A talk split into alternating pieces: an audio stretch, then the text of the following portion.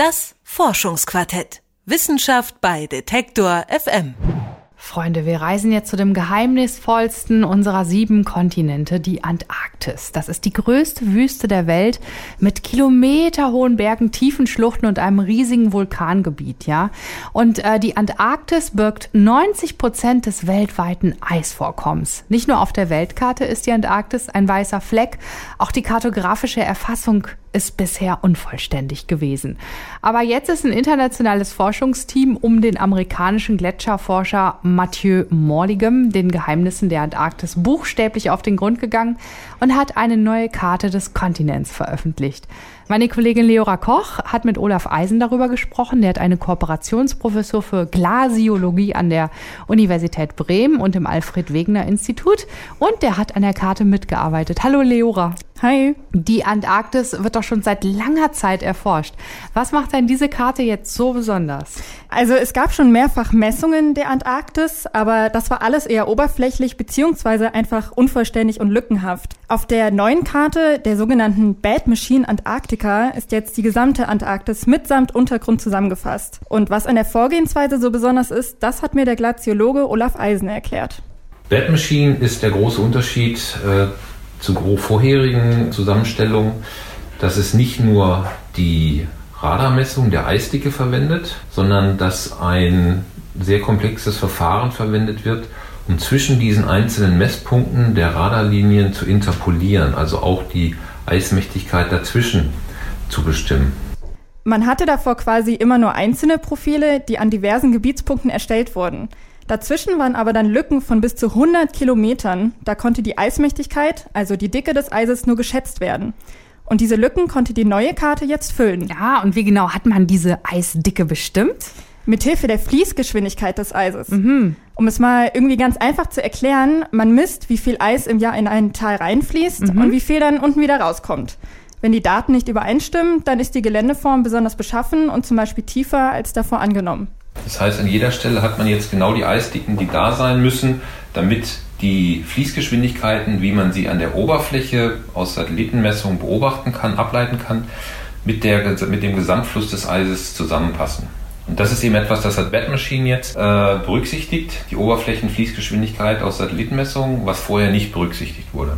Die Antarktis, die ist ja riesig, ne? Mit einer Fläche von 14 Millionen Quadratkilometer, ungefähr so groß wie Nordamerika. Mhm.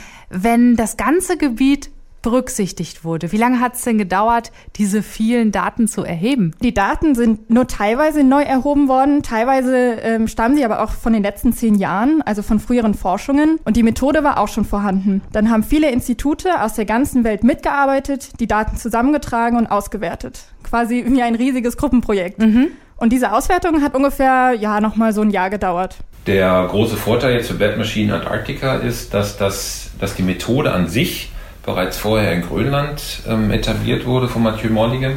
Das heißt, der eigentliche Interpolationsalgorithmus musste man nicht mehr neu erfinden, sondern man musste ihn nur auf die Antarktis anpassen.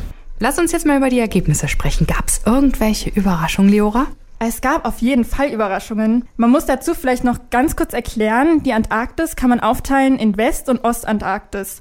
Die Westantarktis ist viel kleiner und wurde auch schon viel gründlicher untersucht. Aber auch dort hat man Unerwartetes herausgefunden. Zum Beispiel sind einige Eisflächen viel flacher als bisher angenommen. Aber besonders viele Entdeckungen gab es in der Ostantarktis. Das Gebiet ist nämlich im Unterschied zur Westantarktis sehr schwer zu erreichen. Deshalb müssen dann immer sehr umständlich künstliche Fluglandeplätze und Feldcamps aufgebaut werden. Und deswegen wurde jetzt natürlich auch vor allem dort viel Neues entdeckt. Zum Beispiel den offiziell neuesten, tiefsten Punkt auf dem Festland. Das ist spannend. Wie tief geht's da runter?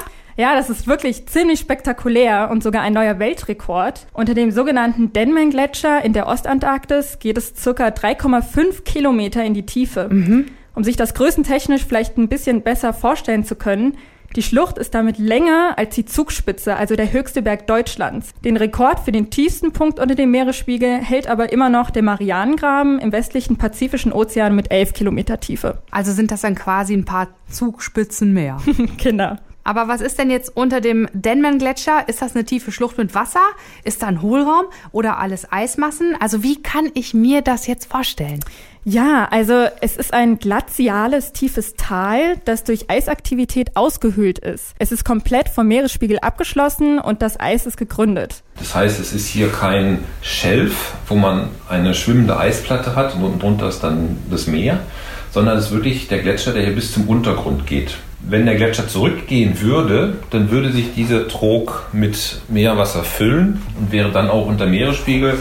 Ob da unten jetzt aber auch sowas wie irgendwelche biologischen Aktivitäten stattfinden, das muss man aber erst noch erforschen.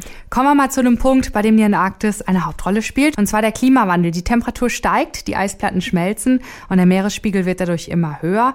Der Weltklimarat der Vereinten Nationen hat im September berichtet, dass der Eisschild in der Zeit zwischen 2006 und 2015 so ungefähr 155 Gigatonnen verloren hat und an einigen Stellen sehr instabil ist.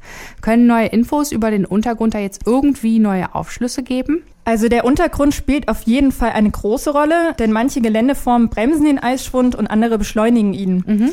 Deswegen kann man mit der Karte auf jeden Fall viel besser abschätzen, wie es sich in den nächsten Jahren dann auch entwickeln wird. Die Karte gibt Ihnen einfach jetzt äh, die bessere Randbedingung an der Unterseite und damit kann man jetzt numerische Modelle füttern. Die bauen ja letztendlich auf dem Untergrund auf und stellen dann die Dynamik des Eises nach und wie diese Modelle arbeiten. Das konnten wir jetzt dadurch verbessern, dass Ihnen der Untergrund genauer bekannt ist. Was kann man jetzt äh, dagegen machen? Gibt es zum Beispiel die Möglichkeit, diese instabilen Teile des Eises zu stabilisieren? Ja, es war natürlich die beste Lösung, ne? Wenn man einfach irgendwie direkt am Gletscher das Eis mit so einem Baugerüst vor dem Schmelzen schützen könnte. Ein bisschen Klebe. Ja, genau. ähm, aber das ist praktisch leider ganz schwierig umsetzbar. Die eigentliche Stabilisierung, äh, dass man jetzt irgendwelche Baumaßnahmen durchführt, da gibt es verschiedene Ideen, verschiedene Ansätze, aber die sind eigentlich utopisch, weil es hier um Dimensionen geht, ähm, die wesentlich größer sind als alles, was man bisher an Bauwerken geschaffen hat. Das heißt, man muss auch hier wirklich das Problem am Ursprung angehen und die CO2-Emissionen unbedingt verringern. Dann kommt es auch erst gar nicht dazu, dass das Eis schmilzt und der Meeresspiegel steigt auch erst nicht an. Eine neue Karte hat die Geheimnisse des antarktischen Untergrunds ein bisschen gelüftet. Meine Kollegin Leora Koch hat mit Olaf Eisen gesprochen. Er hat an der Karte mitgearbeitet. Vielen Dank, Leora, für dieses spannende Gespräch. Sehr gerne, Ivi. Ciao. Das Forschungsquartett. Wissenschaft bei Detektor FM.